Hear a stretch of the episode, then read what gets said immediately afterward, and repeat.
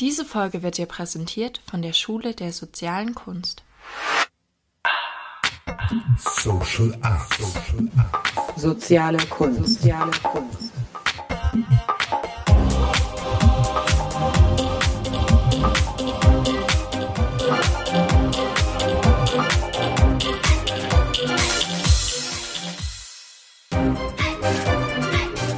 Soziale Kunst.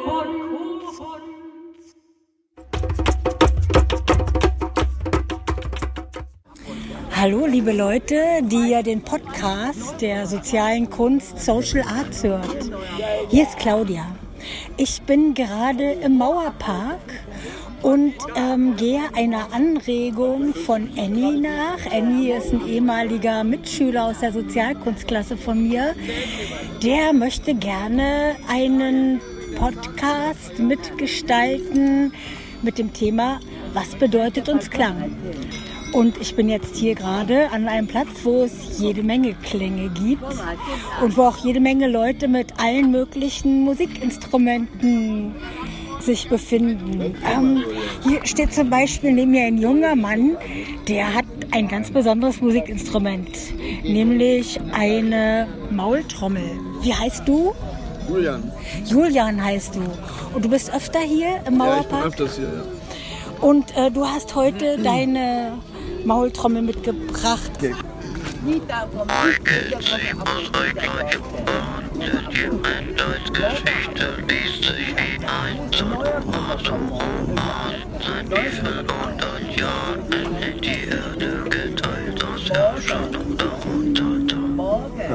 Danke, Julian. Julian, du möchtest gerne noch was dazu sagen, was dich mit dem Park hier verbindet. Äh, der Park äh, verbindet mich halt äh, besonders mit vielen bunten Leuten, die halt irgendwie alle ein bisschen verrückt sind. Und ähm, aber halt nicht äh, so destruktiv verrückt, sondern so konstruktiv eher und halt so ihre Energien hier ausleben. Und äh, ja, hier sind halt auch unterschiedlichsten äh, Altersklassen vertreten. Man hat irgendwie was einen verbindet. Also hier ist irgendwie alles möglich. So, also man spielt hier Schach, man Tischtennis, ähm, musiziert. Und ja, es ist einfach sehr nett. Annie, es war ja deine Idee, ein Podcast über Klang und was Klang uns bedeutet zu machen. Ähm, was bedeutet denn Klang für dich? Ja, das, das ist ja genau die Frage, die ich mir stelle. Was bedeutet mir Klang? Also ich denke, es ist bestimmt der direkteste Weg zu einem körperlichen Empfinden, zu Gefühl. Auch Wohlgefühl meistens dann eben. Ja. Manchmal kann es sehr irritierend sein, aber in den meisten Fällen ist es das Tolle an Klang und Klängen, also einer Folge von Klängen, ist für mich, wenn plötzlich ganz überraschende Klänge kommen dazwischen. Ähm, und das hier ist ja ein Ort, wo sich Menschen treffen, die Klänge machen. Also ich habe gehört, hier wird ziemlich viel getrommelt und mir ist auch aufgefallen, es werden ganz äh, unterschiedliche Klänge gemacht. Es gibt ziemlich laute Klänge und dann gibt es aber auch ganz leise Klänge, die ja kaum ankommen gegen die lauten Klänge. Ja, das kann manchmal untergehen, aber das ist genau das Schöne eigentlich, dass jeder für sich ja seinen Klang erzeugt und sozusagen jeder mit für sich mit einem Klang spielen kann, in einem großen Klanggetümmel habe ich manchmal den Eindruck, ja.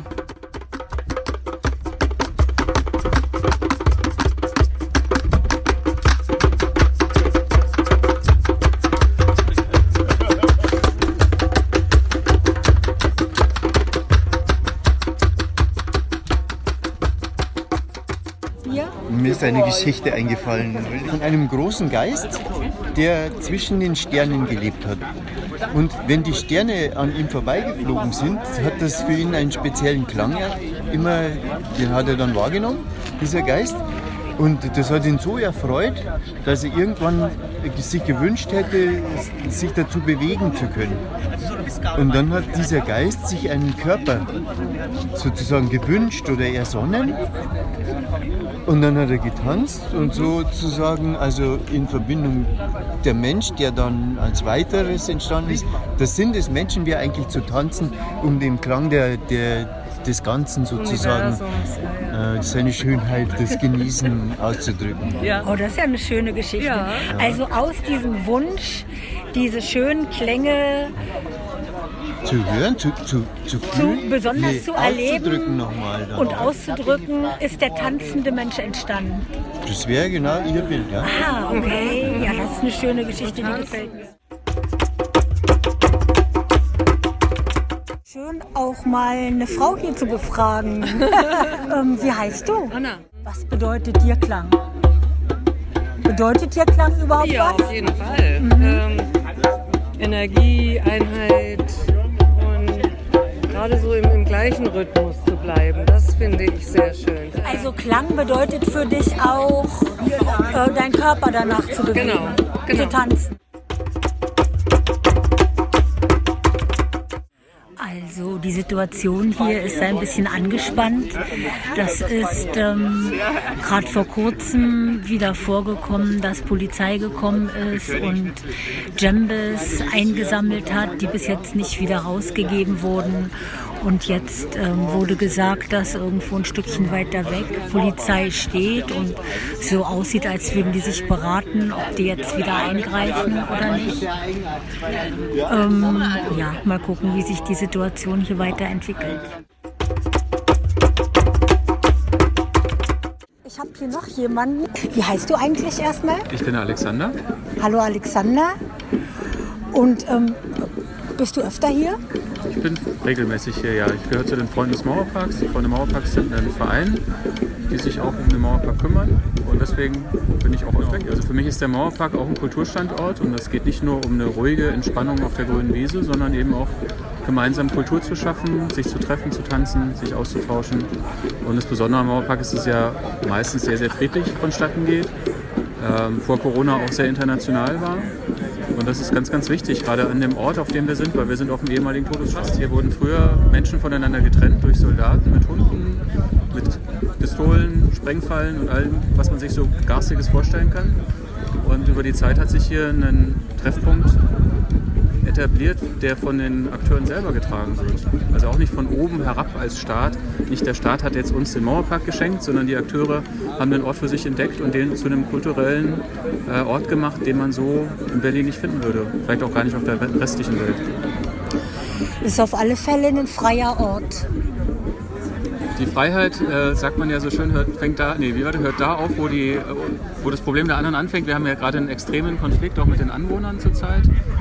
Wobei es ja nicht alle Anwohner so eng sehen, aber es gibt ein paar, die gerade das Trommeln als Problem erkannt haben und hier ständig die Polizei reinsteckt. ich sehe, hält es viele nicht davon ab, hierher zu kommen. Naja, jeder Freiraum wird von Leuten bevölkert, die den Freiraum suchen. Die werden sich natürlich nicht so schnell ähm, den, das lassen oder das Trommeln verbieten lassen. Ich finde, das ist aus Sicht des Künstlers auch ganz normal und äh, vielleicht auch richtig. Wir als Freunde des Mauerparks versuchen immer auch eine verbindende und eine vermittelnde Rolle einzunehmen. Das heißt, allen Akteuren zu sagen, sie sind hier nicht allein auf der Welt.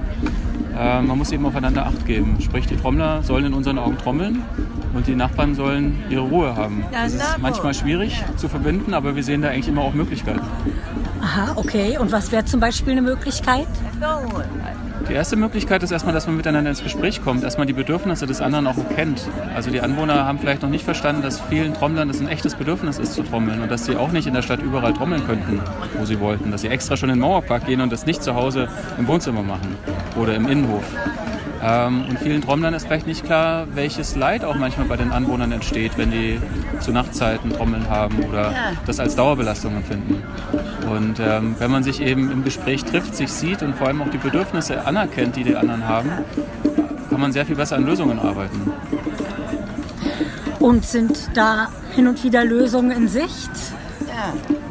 Das ist wie in der Familie, denke ich immer. Also ich sehe uns auch als große Familie. Es gibt mal Streit, mal gibt es ähm, eitel Sonnenschein. Es gibt sehr, sehr viele unterschiedliche Stimmen Und es gibt auch nicht die eine Lösung, sondern man muss sich eigentlich immer wieder zusammensetzen und immer wieder anpassen. Momentan haben wir eine Handvoll Beschwerdeführer, die in meinen Augen sehr hart vorgehen, sehr krass ihre Interessen durchsetzen und eine schweigende Mehrheit, wo man sagen kann, wir haben gar kein Problem. Vielleicht haben sie ein Problem, aber signalisieren das nicht. Ähm, und ich hoffe einfach, dass da wieder ein bisschen mehr Vernunft reinkommt und mehr Miteinander und weniger gegeneinander. Und die schweigende Mehrheit ist auch nicht rauszufinden, ob die vielleicht auch noch sich an der Gestaltung der Situation in einer Weise beteiligen wollen. Wir hatten vor zwei Jahren angefangen, runde Tische zu machen und da hat sich das schon abgezeichnet, dass es ganz unterschiedliche Meinungen dazu gibt und dass nicht alle so extrem sind. Ähm, das Gute wie auch manchmal Problematische in Deutschland ist, dass wir halt Gesetze und Normen haben, die von vielen Leuten sehr buchstabengetreu ausgelegt werden. Und dass wir hier im Mauerpark deswegen ein Problem haben, weil der Mauerpark als geschützte Grünanlage einen geschützten Status hat in Form von Grünanlage und dass dadurch natürlich äh, Lärm oder auch Musik sehr kritisch gesehen wird, weil man sagt, das hat eigentlich gesetzlich betrachtet in der geschützten Grünanlage nicht so viel verloren. Aber das Gesetz wurde vor 30 Jahren geschrieben. Damals gab es den Mauerpark in dieser Art und Weise noch nicht. Ähm, und damals war die Nutzung von Grünanlagen auch ganz, ganz eine andere. Da ging es eher um Rasen bitte nicht betreten oder Ballspielen verboten. Dass äh, Leute auf die Idee kommen, einen Park kulturell nutzen, war damals im Gesetzgeber überhaupt nicht klar. Nachvollziehbar, aber wir sind jetzt 30 Jahre später und man könnte jetzt meinen, dass man sagt, hey, in Berlin gerade, wo die Stadt immer dichter bebaut wird, ist es doch wichtig, dass es solche Orte gibt, wo die Menschen sich auch für andere Dinge treffen können, wo sie Kultur treiben können, wo sie Musik machen können, trommeln können. Immer auch im Kontext Nachbarschaft, logisch, Menschen sind nicht allein auf der Welt. Aber zu sagen, wir scheren jetzt wieder alle Parks über einen Kamm und sagen, die müssen alle den gleichen Normen äh, gerecht werden, halte ich für einen Holzweg. Wenn man den Konflikt positiv sehen will, steckt natürlich in jedem Konflikt auch ein Lösungspotenzial. Momentan haben wir eher eine rückläufige Entwicklung, sehe ich zumindest so. Wir hatten vor vielen Jahren eher noch mehr Gewalt und Kriminalität im Park. Dann kam die Musik und die Lebensfreude. Jetzt wird die Lebensfreude und Musik rausverboten. Und was übrig bleibt, sind die allabendlichen Polizeieinsätze wegen Jugendlichen, die sich gegenseitig einer auf die Fresse hauen. Und am Ende, wenn die Polizei kommt, die mit Flaschen bewerfen. Und da denke ich mir so, hm, der Weg gefällt mir nicht. Das ist eher eine Richtung, die noch schlimmer werden kann. Und äh, für uns, Freunde des Mauerparks, ist es einfach wichtig, dass wir sagen, wir wollen konstruktive Lösungsansätze. Wir haben jahrelang die friedvolle Walpurgisnacht gefeiert. Das war die Nacht vor dem 1. Mai, wo es traditionell zu Randalen kam. Und wir sind in den Mauerpark reingegangen und haben ein schönes, kunterbuntes Kinderfest mit Feuertistik gefeiert. Da flog am Ende keine Flasche mehr, weil alle Leute waren so verzaubert, dass sie gesagt haben, wow, ist doch geil, warum soll ich jetzt hier Flaschen werfen oder jemanden anpöbeln? Das ist doch schön hier. Und ähm, die Schönheit des Ortes kommt aber eben auch durch die Leute, die was Schönes da machen. Und ähm, ich finde, das muss man dann schon auch mal als Rahmen setzen und sagen, es geht darum, dass der Ort konstruktiv und positiv genutzt wird. Ähm, und vielleicht muss dann auch der ein oder andere Anwohner verstehen, dass es eben Werte gibt, die höher liegen als die Sonntagsruhe. Oder die Freiheit, sich an jedem x-beliebigen Ort im Mauerpark aufhalten zu können und nicht durch irgendwas akustisch gestört zu werden. Und seid ihr ganz äh, real mit den Leuten, die sich hier ähm, besonders gestört wollen, im Kontakt? Oder ist es schwer möglich? Es ist schwierig. Es ist, also Im Englischen würde man sagen, it's complicated. Ähm, es gibt regelmäßige Gespräche auf verschiedenen Ebenen. Äh, letzten Sonntag gab es auch ein zweistündiges Gespräch mit einem der Hauptbeschwerdeführer. Ähm, kannst dir vorstellen, dass das nicht immer ganz angenehm ist und auch sehr, sehr viel Energie kostet. Aber mir ist es trotzdem wichtig, auch mit den Leuten zu reden, die mich vielleicht am meisten hassen. Ich bin für manche für, bin ich quasi jetzt der Sündenbock, warum der Mauerpark so laut geworden ist. Ähm, trotzdem versuche ich den Kontakt aufrechtzuerhalten, weil wenn man übereinander redet, erreicht man gar nichts. Wenn man miteinander redet, dann kann man vielleicht doch auch Signale hören oder senden, äh, die eine, einen Kompromiss, Synergie, wie auch immer man das Ding nennen mag, ähm, einfach fördern. Dass man sagt, hey, ich, ich sehe dich als Mensch, ich sehe, dass du ein Problem hast ich verhöhne dich nicht, lache dich nicht aus, ich schwärze dich auch nicht irgendwo anders an, sondern ich nehme das erstmal mit und versuche für mich in meinem Wertesystem für dich eine Lösung zu finden. Und dann schlage ich diese Lösung vor oder frage, wäre es ein Ansatz, dass ich das so und so anders machen würde. Und das ist hier mit den Trommlern genauso. Also in dem Gespräch war das lange Thema, ist Trommeln überhaupt erlaubt? Was sagt denn das Gesetz? Ähm, es war auch sehr viel Thema, wie viel Bedürfnis bei jedem dahinter steckt. Ähm, und steht da, Tropfen hüllt den Stein finde ich bewundernswert, mit was für einem Engagement und ähm, ähm, was für einer Toleranz auch ähm, und Wärme und Verständnis für alle Seiten du da bei bist. Also in dem Fall fällt es mir ja leicht, weil wir als Freunde des Mauerparks trommeln nicht selber. Also wenn ich jetzt hier abends sitzen würde und da kommt ein Polizist und nimmt mir die Trommel weg, dann wäre ich natürlich auch stinksauer. Ähm, das heißt, die Rolle, die wir als Vermittler haben, ist natürlich auch deswegen gut zu tragen, weil wir in vielen Fällen wirklich nicht die Betroffenen sind. Also ich bin auch Anwohner, auch ich könnte mich manchmal über den Lärm beschweren, aber ich tue es nicht. Aber ähm, die vermittelnde Rolle gibt es schon her, einfach auch nochmal einen Schritt zurück zu machen und immer wieder einzuladen, miteinander zu sprechen, immer wieder auch versöhnliche Worte zu finden. Am Ende kommt die Lösung aber nicht durch den Vermittler, sondern die Lösung muss dann durch die Akteure kommen. Das heißt, es wäre aus Augen der Anwohner schön, wenn die Trommler weniger trommeln oder andere Zeiten finden oder auch mal weniger laut sind. Und aus Sicht der Trommler habe ich zumindest mitgenommen, wäre es auch mal schön, die Trommler trommeln zu lassen. Und ähm, da muss man sich, glaube ich, nicht lange hinsetzen, da gibt es bestimmt Lösungsansätze für. Ja, kann ich mir auch vorstellen. Also zum Thema Klang fällt mir vieles ein, aber eins finde ich wichtig, ist, ist Resonanz. Ähm, ähm, Resonanz ist für mich immer dann, wenn, wenn was ausgelöst wird, wenn es bei anderen Leuten mitschwingt oder in der Welt schwingt. Und das finde ich ähm, einfach eine ganz, ganz wichtige Sache, ist, dass, dass man das sieht. Also das, was man macht, hat Auswirkungen auf andere und im besten Fall positive Auswirkungen. Und eine Resonanz bedeutet ja auch, dass quasi sich Dinge ergänzen oder wenn sogar auch potenzieren. Also dass Dinge, die im Einzelnen ähm, wenig sind, am Ende gemeinsam mehr werden. Und das ist auch so ein Ding, was ich im Mauerpark sehe, ist durch die ganz vielen unterschiedlichen Nutzergruppen und sehr kreativen Nutzungen entsteht hier eine Vielfalt, wo bei manchen Leuten, die das vielleicht auch zum ersten Mal sehen im Sommer, äh, das zaubert denen ein Lächeln ins Gesicht.